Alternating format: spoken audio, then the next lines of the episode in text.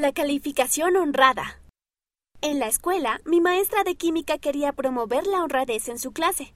Así que nos dijo que revisaríamos nuestros propios exámenes y que informaríamos de nuestras calificaciones. Al revisar mis respuestas, tuve la tentación de agregar un solo punto a mi resultado. Solo necesitaba ese punto extra para pasar el examen. Me quedé sentada allí por un rato, preguntándome qué hacer. Sentada allí pensando, de repente recordé una cita del presidente Gordon B. Hinckley que había colocado en el reverso de mi tarjeta de identificación. Los pequeños actos de deshonestidad son algo muy destructivo.